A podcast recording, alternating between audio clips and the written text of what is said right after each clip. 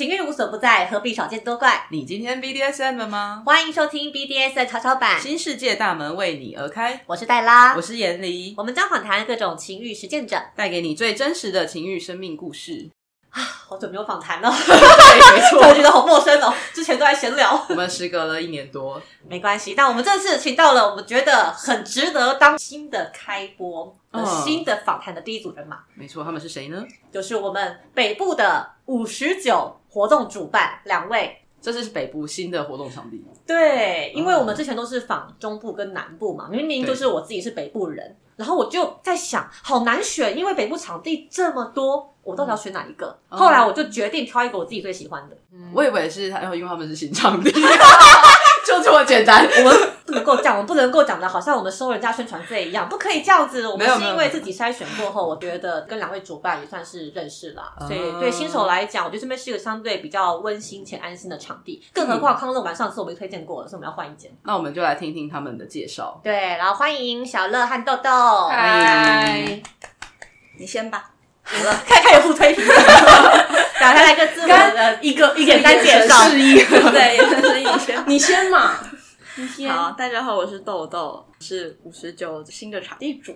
我属性的话是 Switch，以主动方为主。大概开始接触圈内实体活动是在二零一四年，就将近十年的意思。对，不知不觉 怎么会这样？九年啊，九年，九九九年，哎，我嗯，发现好像跟我差不多哎。就是刚一成年就，你 这样透露我自己的年纪，就踏进来，从省会开始参加，然后时隔到现在就决定自己想要的活动，我们想要自己办，所以我们就把五十九创立出来了。哦，你说自己想要的活动，那五十九大概是办什么样的活动？那跟现在的活动有哪些你觉得比较不一样的地方？我们会比较想要多办一些讲坛或者聊天性质的活，因为实践型的活动很多，嗯，嗯，然后我们的场地蛮适合坐下来聊天的，为什么？我觉得比较温馨，比较小，比较小，对，也比较小，嗯，然后活动比较明亮。主要我们还有在做一些按摩身心灵啊嗯，身心灵相关，所以我们会想要多聊聊每个人的想说的话。或是状态上。所以五十九有什么特别的含义吗？五十九有什么特别的含义？因为差一分就六十分啊，所以所以所以就是不及格也很可爱啊。哦，原来是这样呢？对啊，好像我们都会追求一个成绩或者是一个定位在哪里，但五十九好像就是一个，呃即便我没有达到也，那你会觉得这个很好记吗？我觉得很好记耶。因为不及格分数那么多，但五十九就是很讨厌。我感觉本来要说很励志，但五十九是非常故意的分数。但我觉得他们的 logo 很好记，就是嗨，嗨五九，嗨，五九，对啊。对，就是希望是希望是一个友善的环境，我自己对于这个五十九的这个分数，不要打分数了，数字对这个数数字。的感觉是，我觉得它就是一种很反评价的一种做法。也就是说，其实我们现在社会很常用分数来让彼此去区分程度啦，或是等级。然后六十分好像是一个及格，但明明六十跟五九只差一分，拿到这两个分数的人，你说他们会有很大的差异吗？或者是说这个评分的这个制度是公平的吗？那凭什么为了差这一分就会有及格跟不及格的区别？那个界限，那个那个那条线，对，就那条线画在那里，为什什么对，凭什么？嗯我觉得这种凭什么的态度就非常适合我们 BDSM，嗯就是哎，为什么我们要让外界来评价我们？凭什么？对啊，凭什么？我真的要跟你们说三千块，对不对？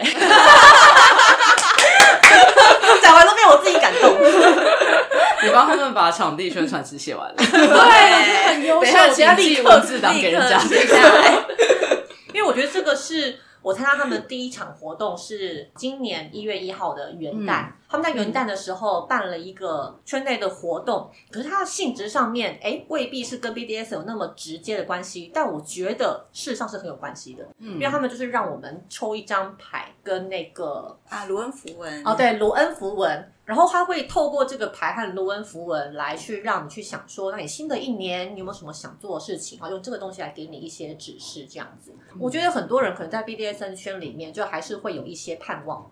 那很多盼望也会有失落的时候，那这种时候我们其实是蛮需要支持。我觉得这个地方是一个很好的提供支持的力量，它会带领我们通过这些牌啦，或是这个解读，让你去向内探索。其实答案都在你的身体里面。很多人会就是往外去问嘛，问那些资深的人啊，或者是呃问一些你可能都不是那么熟悉的网络上面的人，可是都忘了要好好的问自己的感受。所以我觉得这个地方它给了我们一个很好的场域，是让我们可以静下来，真的是往内看。我们有一个蛮重要的陪伴吧，就是活动的宗旨。我会觉得其实没有所谓的答案，就是你得自己去经历。我们刚才提到，因为我们有卢恩符文嘛，嗯然后其实五十九它也来自卢恩符文一张牌，它叫五九。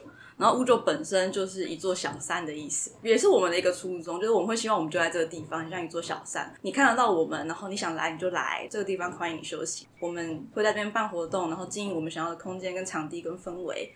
任何想来这里走走的，我们都欢迎你。这也是当初的一个初衷，嗯，就会比较休闲一点，嗯，轻松跟休息。了解。所以你觉得现在好像圈内，你感觉比较对你来说，你好像没有看到别的活动有让你有这种被陪伴的比较休闲的氛围的场地吗？大部分参加活动，大家会比较倾向有强烈一点，或者是比较主题性。但是其实玩完之后，你可能很多想法。然后你可能在当下没有办法讲，或是整理之后，你有些想要跟大家分享的，我觉得就很比较回应到我们这个地方，我们就会想听大家说，这是一个听听大家故事的地方。对，会想听听大家的故事。那你过往这九年，你参加活动，你有没有什么时刻是觉得你很想要有一个人陪伴你，有些故事想说，但你好像找不到一个适当的人或是环境的？会耶，就是那会是什么？有没有什么样的那样子的时刻是可以跟我们分享的？我觉得是比较偏欲望方面，就是在活动上面对人的时候，你可能就只会很纯粹去做一些项目。我觉得我自己心里有一些想玩的，我我始终不太敢在活动上面说出来。然后回到朋友圈的时候，又觉得讲话的 moment 不太对，就不太会突然跟人家聊得这么深刻。但是如果是参加活动，就大家也不认识，然后我讲出来，好像也会有人给我回应。我觉得这样的感觉蛮好的。所以你的意思是你有些欲望？但是你在实践的活动上面，你反而不太容易跟人家去谈论你的欲望。对他反而是闲聊的场地比较放松，有时候反而是闲聊的时候比较可以顺顺的讲，因为我不用在意，就是我今天跟这个人讲做欲望，他是不是会有什么负担？有时候会比较在意对方，然后或者是我讲了很多呢，他有时候会对彼此会有一点比较担心对方的想法，或者是不知道这样说对我们的关系会有什么变动，或者是关系里面可能只是想要 murmur。但是在活动上，就是可以，如果是一群不认识的人，然后大家就听完就过去，然后可能我的经验他们也可以听，他们的故事我也可以听，然后反而这件事情我觉得会就这样出去，嗯，有一个窗口，我觉得那是一种聊天或者是谈话当中的互动感吧，因为好像在活动上就会有那一种想要跟对方有互动，或者是这个人他提出了邀约，然后彼此谈了一下我们想做点什么。听完之后就会有一种啊，我是不是应该要做，或者是我是不是要满足他，或者是我是不是要做到怎么样会让他享受这个活动？但我觉得那个互动有时候会忘记这个主体是我们两个人，两个人都在里面，我们两个可能都有渴望或想要的东西。但我觉得单纯的。觉得聊天型的活动，我们就可以很纯粹的去谈论这些，很纯粹的把我们想要的、我们的渴望讲出来。因为在这场地，就是我说了，可能有人会接这个话，但有可能我丢出去之后，它就在里面了。对，但是我出去了，嗯，我觉得这样的就是活动的意向，会让人觉得蛮想要去参加看看。还有就是你在聊天的时候，可能会更清楚自己想什么。对，在聊的不一定要做嘛，但是你在聊的过程中，是听别人讲的过程中。我是还蛮喜欢听别人讲的，因为你如果第一你如果没有体验过，然后你也不知道那是什么感觉，那你也只能从别人的感觉先嘛。那你听一听，可能会想说，我可能也会喜欢，那也就是可能这样，它就是一个新的方向。有什么例子吗？比方说你听了别人的分享之后，你觉得哦，我可能也会喜欢，然后你去尝试之后，发现自己真的喜欢的。尝试之后哦，应该是 DID 吧，但是我觉得我不是真的喜欢，后来就会发现，嗯，还是。不喜欢呢，就是 你本来听了分享之后，就别人的分享中的什么元素让你觉得可能就是什么刺激感啊，刺激感，或者是什么那个呃未知的感觉啊，就是比方说你们平常实践的时候，是不是也会把你的眼睛蒙起来？那其实也是一个未知的感觉啊。其实我是蛮喜欢把眼睛蒙起来的，嗯，因为觉得很好玩嘛。可是如果你是在恐惧的状态下把眼睛蒙起来，或是怎么样，我会觉得。有点可怕。跟我突然发现，其实我没有很喜欢那种突如其来的疼痛，就是我完全毫无准备的疼痛的那个感觉。所以喜欢未知，但你不太喜欢惊恐。对，那如果是 DID 的成分，DID 就是我们讲一个比较强迫的情境。好了，这个强迫情境里面，假设它没有让你到惊恐的程度呢，它就让你感觉被强迫而已。好，那应该是程度上的问题，对不对？就是那我应该是可以接受，就只是被受迫情境的话，对，好像是可以的。对，受迫跟惊恐好像是不太一样不太一样。嗯对啊，确实，对啊，就是他可能某些元素还是可以喜欢的。对啊。比方说，就是你没有眼睛被蒙着，所以你看到发生什么事，对方就拿一把枪，就是比着你，让你哦，这个我觉得好像脚这样。这这个，哈 你说什么？这好像有点太多跪下了。来可以 舔他的脚太多，是不是？马上就是，等一下我回的太快了。你说什么？你刚刚说他跪下来的时候，他的眼神还很期待，舔他的脚，他一脸惊恐哎、实践沟通的艺术。你说什么？对啊之类的。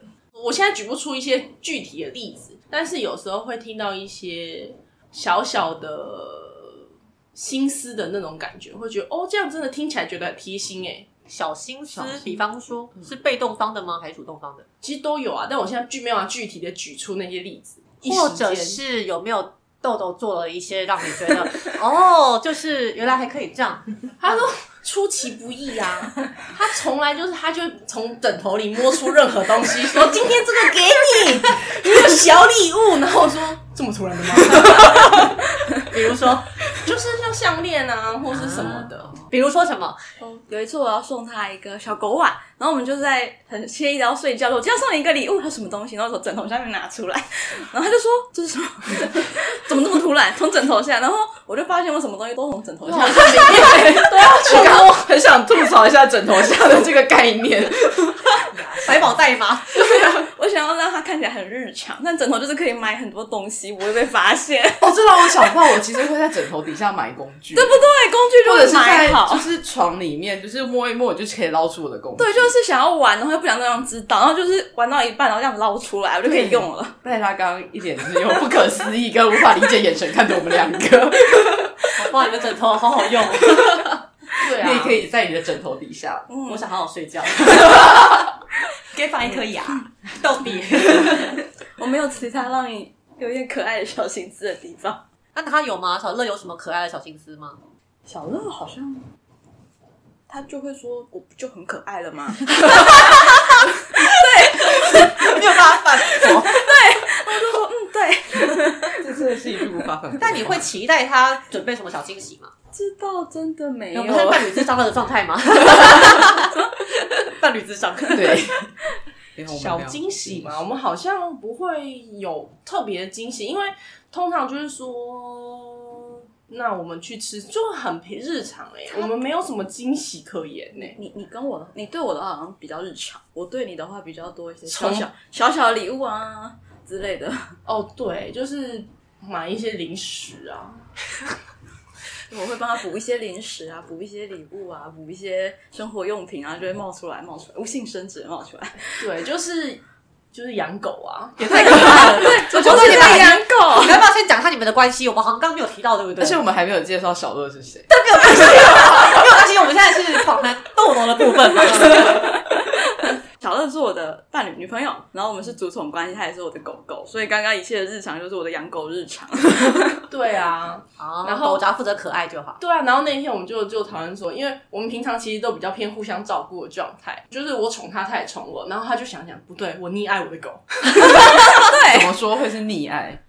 它其实，在狗狗的状态很调皮的，就是明明知道这样做错，然后他就会用尽生命撒娇，用尽生命，对，他就用尽生命撒娇，求生欲很强，对，求生欲极度的强，然后就瞬间非常的乖，然后非常的甜，非常的可爱，然后想让这件事情过去，然后就觉得我好像蛮溺爱它的，就是还是会罚它，但就是溺爱的成分比较多，所以我就觉得我是溺爱我的狗。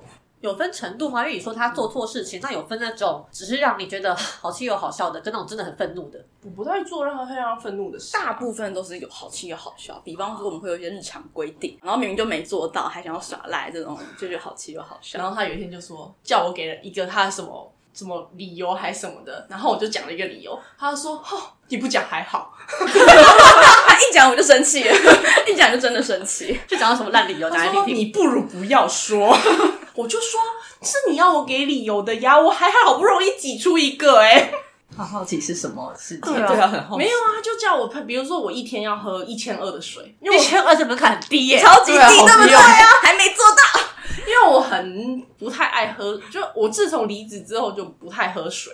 就是那种一一天可以一口不喝的，然后有一天，他就就是他，哎、因为他就说十二点前要喝完，然后我们那天就去逛了夜市，怪人家喽。好，继续。我们就去逛了夜市，然后回到家大概十一点多吧。他就说，他就说现在十一点十五分哦，然后因为我那时候真的太累了，我根本就没有想到他十一点十五分什么意思，然后就继续划我手机，然后到十二点多的时候，他还说：“你今天水有喝完吗？你为什么不早点说？” 我不提醒你了吗？我一直讲吗？他就是，超皮你，为什么不早点说？还要等十二点过后，我们都上楼了。然后呢，他就说：“那你给我一个理由嘛。”我就这样想想想想，我就说：“因为我刚刚喝了饮料。饮料是水吗？我这样回他。哇！啊，饮料不是水。啊那那一天后来怎么收那你场？后来说饮料是什么？”我就说：“我没有啊，我就说饮料是水分呐、然后我就说：“菜也有水分、啊。不讲还好，我我他讲我快气死了。嗯，他就跟我说差点他就说：“是水分，他就说哦。”天呐！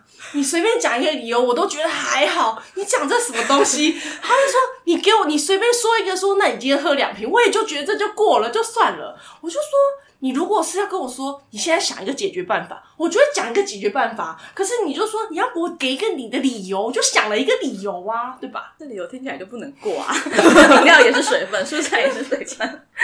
哇，哎、我觉得就是很多想要尝试 DS 关系的人可能会遇到的一些困难，就是到底，假设我们玩规训好了，我们建立一些日常的生活的规则，到底要实行的多严格这件事情，我想这是很多人可能会啊需要大量沟通的这样子。嗯你们你们有经过这样子需要去沟通的这个磨合期吗？比方说，你心中你想象的，你希望对方实现的态度是怎么样？但对方假设没有这样子的话，那你们怎么去调整这个落差？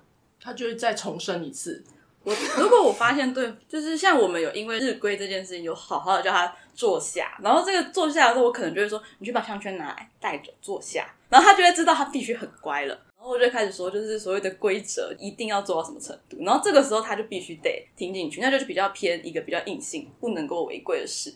可是如果像刚刚那种日常，他他会有丑一、丑二跟丑三，他还在那个范围内，我觉得都还在我允许。可是，一过这件事情，我就会登记处罚。就是在我们，他他是这样这样子积起来的。那个登记处罚的项目会是什么？他自己定啊，也没有一个。所以你会去挑他不喜欢的项目吗？因可搞不好他他就是喜欢被处罚。他不会完全是他喜欢的，就是他可能有就是真的是疼痛的，跟可能他不喜欢的项目可能会结合在一起。对我来讲也算是一种开发吧。如果他平常不喜欢，但这样的方式就会变成他得尝试的一个手段。我有的时候觉得这好困难哦。就是我可能曾经也会尝试想要建立一些规则，然后想要定一些赏罚的项目来实现这些规则。可是后来就会发现，好，假设他真的违规了，我好像也找不到时间处罚他，因为有阵实在太忙。然后处罚他好像跟处罚我自己没什么两样，因为我还要花费时间精力去准备那个处罚。我想说，我干嘛啊？我如果有那个时间精力，我为什么不去好好做一个让彼此愉快的事情？你说对极了，我们有聊过，像惩罚这件事，可能就放一个月一次月底。那我自己的想法就惩罚就归惩罚，惩罚结束之后，我们还是可以玩耍，就是就是同一个时间，但我会分上下，所以我觉得它是一体的，就是两件事可以同时做到。那我觉得本身在设定规则，然后两个人讨论完之后要执行，还有后续惩罚这部分，我觉得他需要恒心毅力耶。需要，期待了一口气。其实对双方都是哎、嗯，哦因为它是一个长时间常态。但日规对我来讲，像我，如果对它的规定，我不会为了要有一个规定而规定，而是它真的太久没喝水，要不然我其实不太会规范它。嗯，所以我会觉得说这不行，这已经低于一般人类所需，这件我事已经是骆驼，已经影响到他的日常跟身体状态，所以这件事情我觉得本来就应该被修正，所以他本来就是可以做一辈子的事情。哦所以我会把这个列了，比方说喝水，比方我会规定他吃蔬菜，因为他的口味很重，所以我会觉得应该配一点蔬菜，然后跟我回报。然后我就觉得，的确这件事情执行了半个月，然后一个月之后，他本身体的状态是有慢慢再回到一个水平上。他就说什么？你现在有习惯喝水吗？我说我现在习惯四点把水壶拿出来。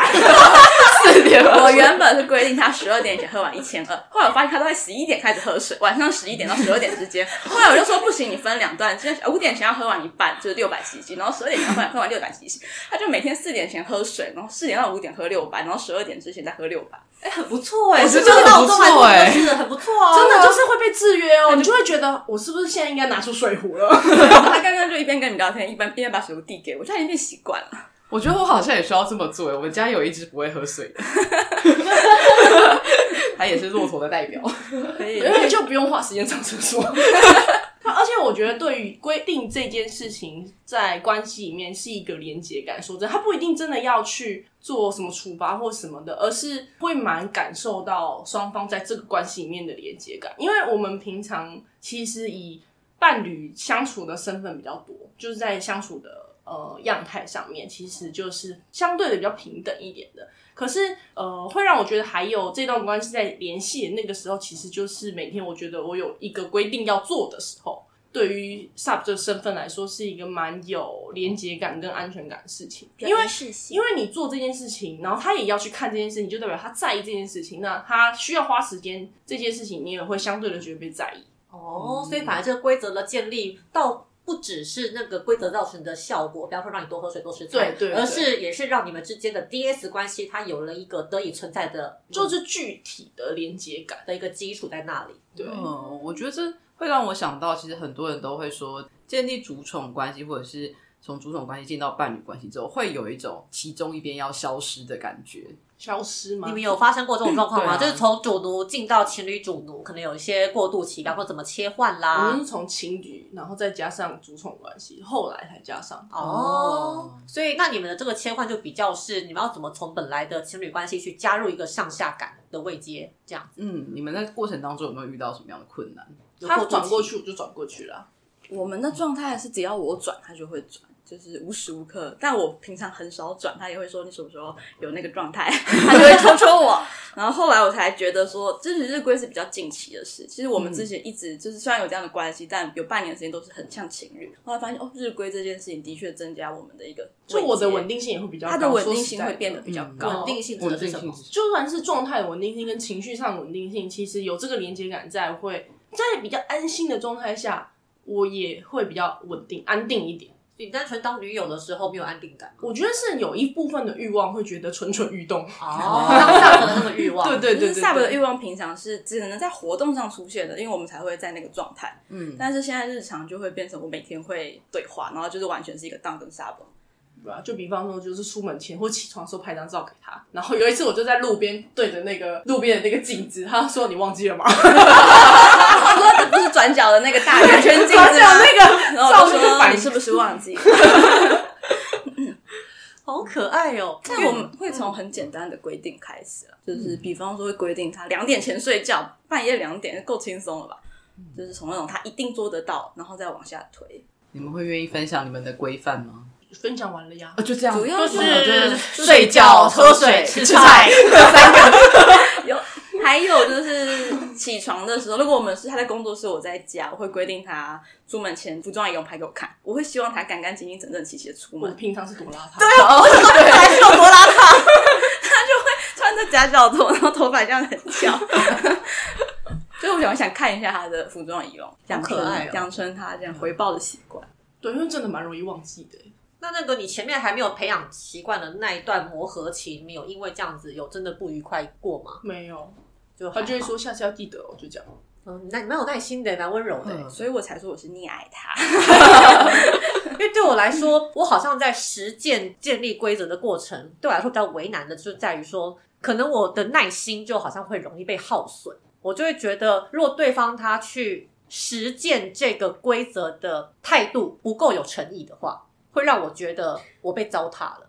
可是要看那个项目是什么吧，比方说他只是要你吃菜，是要多有诚意，就吃菜啊。比方说，因为像我跟那个呃，现场就是我的 sub 也在嘛，Kara。我们现在的规矩，因为我们现在好像并没有很特别执行，但有一段时间我们曾经有定那个不迟到，然后跟冥想，对，喝水喝水。但其实到后来我都没有非常认真的去监管它的执行率，我就会觉得，哎，他有做很好，然后没有做也没有关系，那是他的人生。因为我发现，我如果很认真的去监管，当他可能执行率一直都很差的时候，我就会有一种会担心造成我们之间关系的紧张。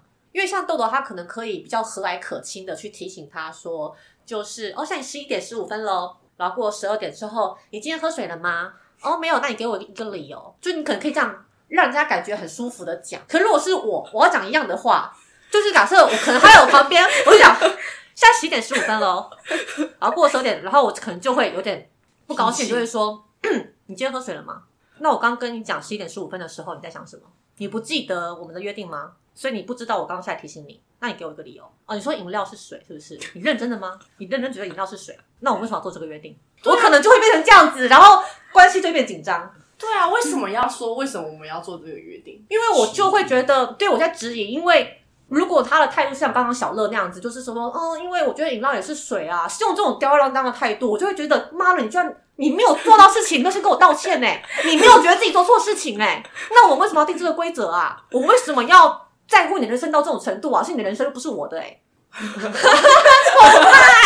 好，吓死！先冷静一下。所以我后来就我跟我跟他之间的这个规则，我就没有那么把它当一回，不是说不当一回事，而是我会站在一个鼓励的态度，就是他做好就觉得哦好棒好棒，就只给鼓励不给惩罚那样子。所以我们现在我跟卡拉的喝水是有点像互相提醒，我们有个那个喝水贴图。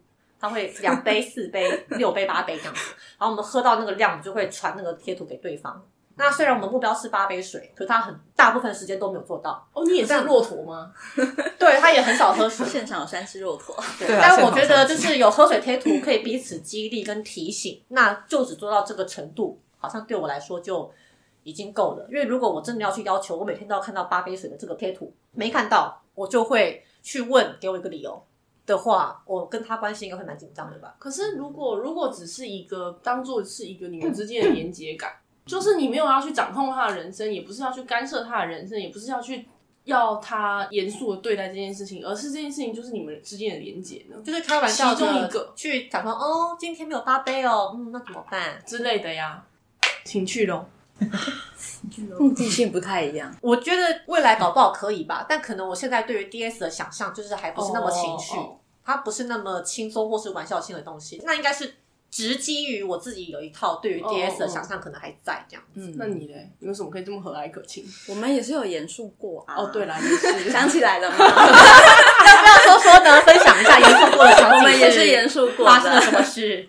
这应该算唯一一次，我觉得比较真的比较严肃的一件事，就是我们在活动上，我们都自我介绍、讲关系。第一天那一次，对，然后那一次，然后他就是我们都说这是我的宠物，就是我觉得介绍自己的伴侣，或介绍我们是主宠关系是一件很重要的一件事。然后他，你那时候说我是你的，你是我的主人吧？对，他说你应该是我的主人吧。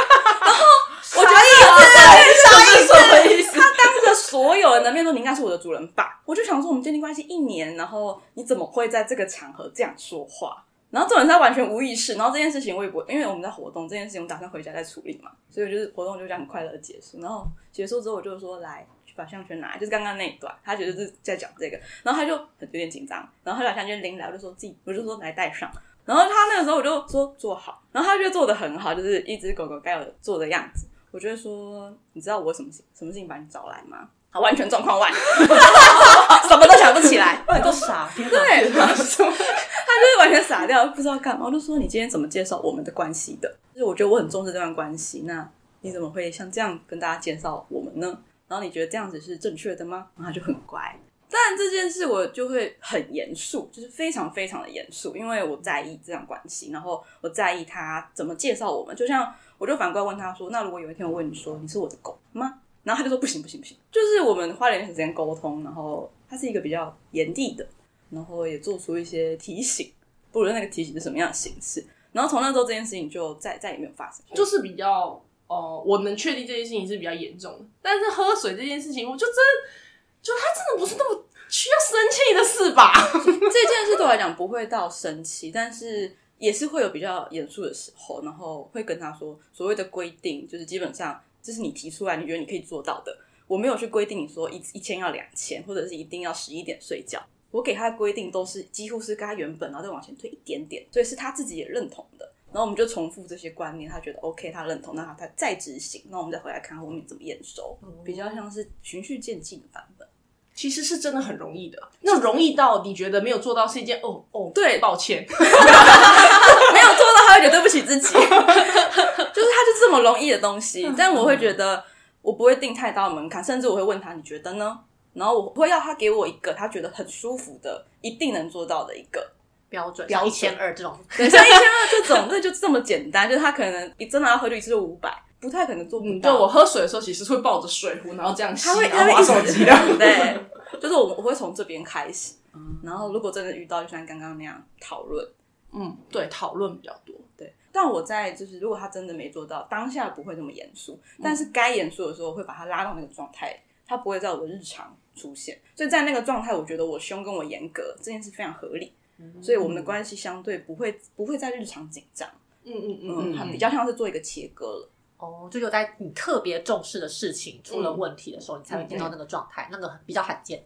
比较少数，但我也会让让他在那个身份，嗯就是项圈拿下，其实还是包包波波干嘛亲亲的，还是就是继续我的哦生活。项圈戴上跟拿下对你们来说，它是有个仪式感的一个差距喽。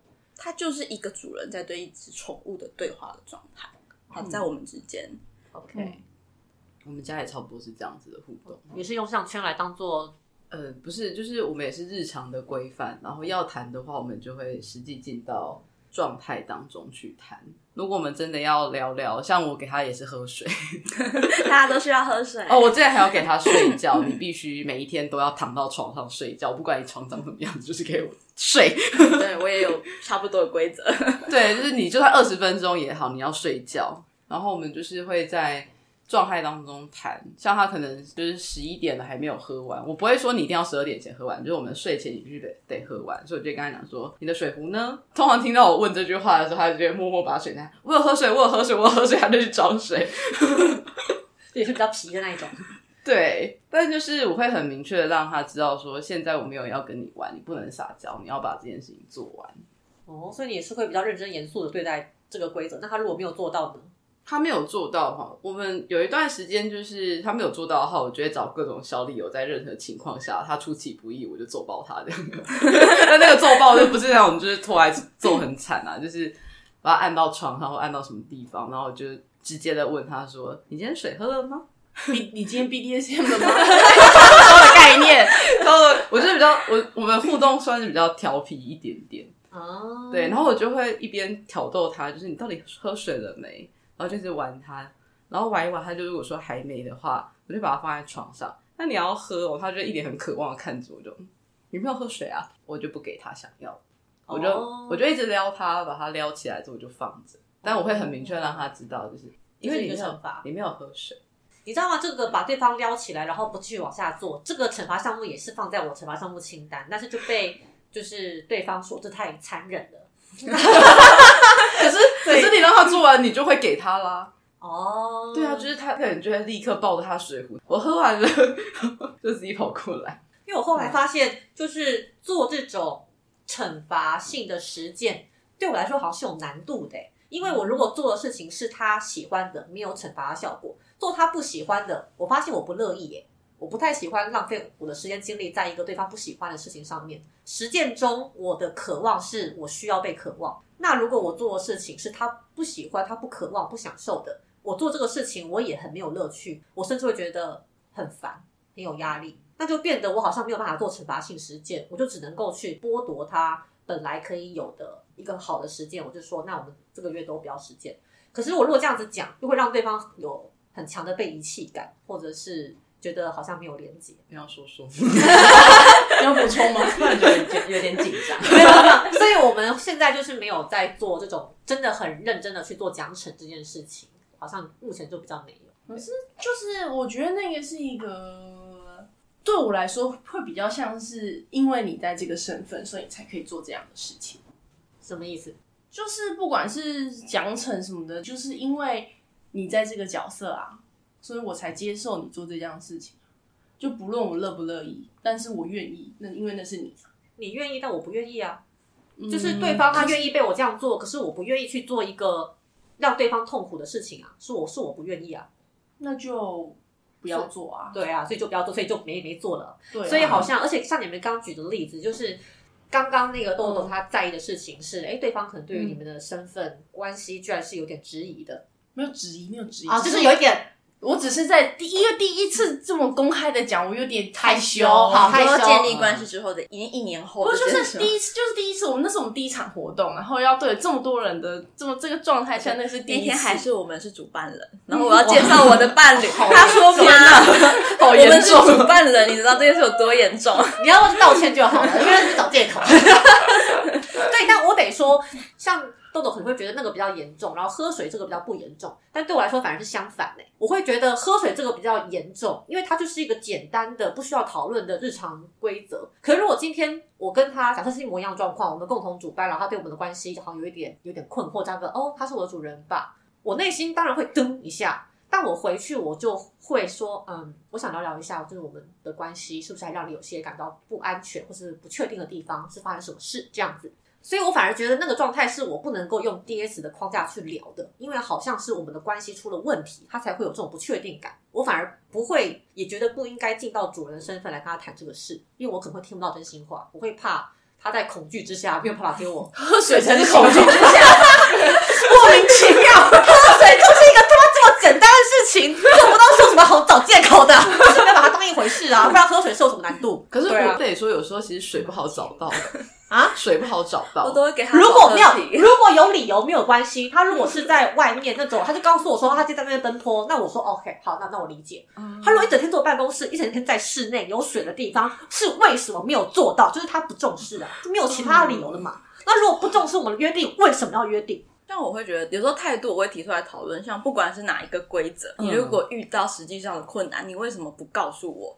就是我觉得它都是一个可讨论的，本来就是提早说，而不是已经这件事情结束，然后你已经就是出了一次 trouble，然后才跟我说这件事。就是我觉得所有东西都是有弹性的，就比方说你现在就是没有水平，这饮水机坏了，你就说一声就好了。对啊，你就是在今天结束之前跟我说，哦，抱歉，我今天可能无法达标，因为发生什么事情，而不是过了那个时间点，然后我问你为什么没有达标，你在那边找找借口，差又差很多啊。而这个事情都没有发生，因为我跟 Tara 并没有进行这个，因为我知道这样一定不行嘛，关系一定很紧张。你看他现在一步已经觉得很紧张了。我觉得我们的听众也很紧张吧？我们已经冻结了。对，然后我们还没有其实那个小的自我介绍，立刻转移话题。我主持人啊，我不行吗？好，我现在深吸一口气，我来解释一下为什么我刚会这么愤怒哦。我们就是最近有在开了一个那个非暴力沟通的读书会，就是玛雅。你有参加吗？呃，我没有。对啊我有看那本书，我有看那本书。好，嗯，里面他有提到一个概念，我参加第一场，啊，后面的我觉得还不错，因为我。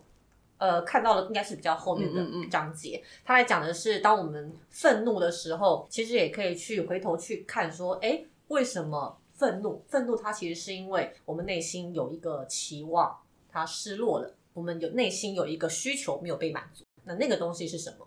所以回头去检视，为什么对方没有好好的把那个约定当一回事，会让我这么的愤怒，是因为我会感觉到不受尊重。那 D S 关系里面，身为动，对我来说被尊重，甚至是被尊敬，那个是我在关系里面的核心需求。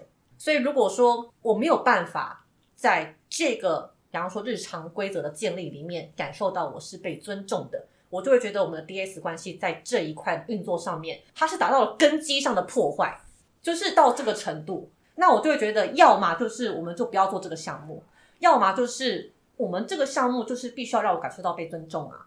那你要怎么让我感受到被尊重？它不是建立在你一定要百分百执行我们的规则，因为那个违反人性，我们也不会这么要求。但一定是在你执行的态度上，或是你做不好之后的态度上面，让我感受到你是尊重我的，然后那个态度会体现在你尊重我们的约定。对，所以我觉得就是那个，就是我核心没有被满足的需求，就是就是尊重。就是还是因为那个它是宠物吗？在你的定义里面，在你的身份就是那样的感觉里面，它会是宠物这个角色吗？在最一开始的时候是，我会称他小秘书。嗯小秘书的状态就比较是他是个人类，然后他是帮我做事的人类，嗯嗯嗯嗯是我的助手。面，嗯但因为后来我们随着关系越来越深之后，我也发现他有各式各样的状态，嗯所以他现在偶尔可能也会成为大小姐啊，嗯或者是啊、呃成为一个宝宝，嗯或者成为宠物，嗯都是有可能的。所以看他的状态。哦因为感觉起来就有一点比较像是他会说他溺爱他的狗狗嘛，嗯，对不对？可是你看，像家里的猫不喝水的时候，你怎么办？骗它喝水啊！就是你不会把它，就是这件事情是用一个这么这么是用尊重这么严重严苛的东西严苛的标准去看待这一件事情，我觉得还是有关的。对，我觉得有诶、如果说嗯我今天就把它当做一个宝宝或是宠物，嗯我其实就会比较宽容。嗯，但可能是因为我是吧？最原始的 DS 的需求就是我要一个助手啊，所以我才会把它叫小秘书。嗯，助手就是个人，是个有独立行为可以帮我做事的人。那我会觉得，而且他可以做到百分之百服从啊，百分之百臣服，也不用到百分之百，不是他可以做到，就是你要要一只狗做到百分之百达到的，要看当然要看什么指令啦。比方说那种让猫要喝水，它就会家里放好几个水啊的那种感觉，就是想办法让你做到你要多喝水这件事情，而不是去很生气你为什么不喝水。嗯，如果把对方当宠物，我就不会生气，是因为我知道他没有执行的能力。嗯，因为今天做不到有两个原因嘛，第一个是你没有能力，第二个是你没有意愿，嗯就这样。那如果今天我把你，对啊，因为我我把你当宠物看，我就知道，那你可能就是自律性比较差，比较散漫，或是宝宝状态就是你状态比较不好，你没有办法，你的行动力就是现在是比较差的，那我可以宽容。但如果你今天是一个人类的状态，状态是良好的、平衡的，我会觉得你有能力做到这个事。那你做不到，除了意愿之外，那还有什么？还有很多啊，你可以讲啊，对啊，就是可以讲，就是你讲得出来，认真的讲出来，我是可以接受的，可以谈的。所以我讲的还是态度的问题，就是不能随便。哦，其实因为他们都能，他们都强调那个弹性，就是如果你真的重视这件事情，他们在意的是那个态度，就觉得你应该要在今天没有办法做到前提下，你就应该先提前先告诉他们的这个一个知情同意，不是知情同意，那个那个是叫什么？就是比方说一个很好理解的，我们日常跟朋友约，假设你预知到你会迟到，比较好的态度是你在你约好时间到之前，你就先跟对方说，哎，抱歉，我可能会晚到多久这样子，嗯而不是已经迟到对方来催了之后才说你要就是晚多久才会到。嗯对，虽然说我今天也犯了这个错，就是我们今天迟到了，我也是被催了，我才问说我们大概多久到。哦，是哦，嗯，对，但因为那个时候我其实是因为不方便看时间，因为下雨的关系，嗯嗯所以我不知道我们已经迟到了。哦这样子，我我我好像没有催，我只是说我们到了。哦，对啊，对我来说那就是个提醒嘛，就是提醒说我们已经那时候我看一下才发现，我靠，已经晚五分钟了，所以那时候才会比较急，然后就跟对方讲说我们已经迟到了哦，你知道吗？嗯？嗯嗯那因为我我不知道嘛，所以我也有点我是有点受到惊吓这样。觉得日常规定或规范，如果真的一直有状况，我就会把它再拿出来检视，是不是我们的共识有问题。嗯就像我会觉得他之前这样的态度，他态度有问题，那我还不觉得。然后就像我刚才提到，他可能是规则跟日常情绪，他是不是有模糊了？然后我就会把他在我面前说，我们平常的日常跟就是可以很很很有爱，可以像这样很弹性，但是为什么它不在日常，而是在规则？然后我就会重新告诉他，所谓的规则就是我觉得你必须达到这件事，然后这是我们已经讲好的事，你应该要重视它。我们会重新检讨这件事，然后他就会回到一个比较双方在同一个想法上，然后这件事的达标的几率就会往上提。讨论的一个方法，其实我觉得对我也是蛮有启发的啦，就是当对方做不好的时候，我或许可以先不要直接去连接到对方不尊重我，而是可能先去连接到，哎，是不是我们对于这件约定的怎么讲，就是我们的想法是不一样的。他可能只是把它当情趣，我可不把它当规则，那我们是不是厘清一下彼此的共识就好了？嗯，嗯其实我们在定规则也是这样，因为他不喜欢被规范，所以我们当初就说好，那反正我们就是只约定跟日常相关的，反正日常我们两个都会做这件事情，那我们就是只约定这个。我那时候讲的非常明确，就是我不会把它拿来当做是一个我今天很严厉要处罚你的理由，不会是这个，我不会让你有被管教的感觉。但如果我想起来，我会提醒你。然后我提醒的方式可能有这些、这些、这些。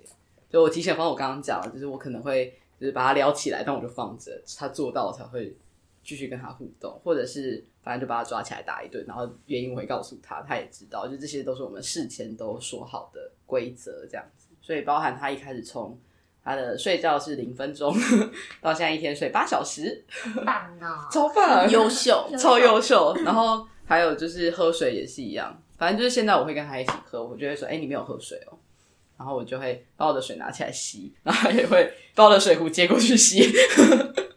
对，嗯，就是我们会是互相提醒吧，然后我们也会说：“啊，那如果没有水的时候怎么办我觉得这蛮好，就是我其实它的规则跟规定我是有在照做的，我不会规定他一千二，我自己没喝，我也是照比例喝到一千二。我规定他吃菜，我就是吃菜，就是但当然会因为个人可能我们睡觉时间我本来就比较准时，或者是他本来就比较晚，所以不会有这个，我可能就不会不会比照。可是大部分我会我们会我会做到，我才会要求他做得到，？”对，在某一些规定上。嗯，像我们家喝水也是啊，他喝一千，然后我大概平均都是一天会喝到两到三千。基本上我提醒他的时候，通常都是我已经喝完。对我也是，我提醒他的时候我都已经喝完很久，我才对我才能好好提醒。因为基本上我我会做到这件事，他就比较没有理由了嗯，对啊，推脱。他就会想起来，或者是我可以还没有喝完，我就说那我也还没有喝完，我们一起喝，然后我们就一人抱一个水。这就很可爱。对啊，蛮可爱的一件事啊。可以啊，我们有我们现在的执行状况是可爱可爱的、啊，刚刚那些都没有发生，我们解不掉这件事情。好哟，哎、我们好像还没有请小乐自我介绍哎、由于这次内容相当丰富，所以今天的节目就先到这里啦。如果有任何感想或建议，欢迎告诉我们，下个月二十号，请继续收听我们的访谈系列。记得要回来哟。好，拜拜，拜拜。大家晚安。今天好晚，已经凌晨两点了，干。我们至少录了四个小时。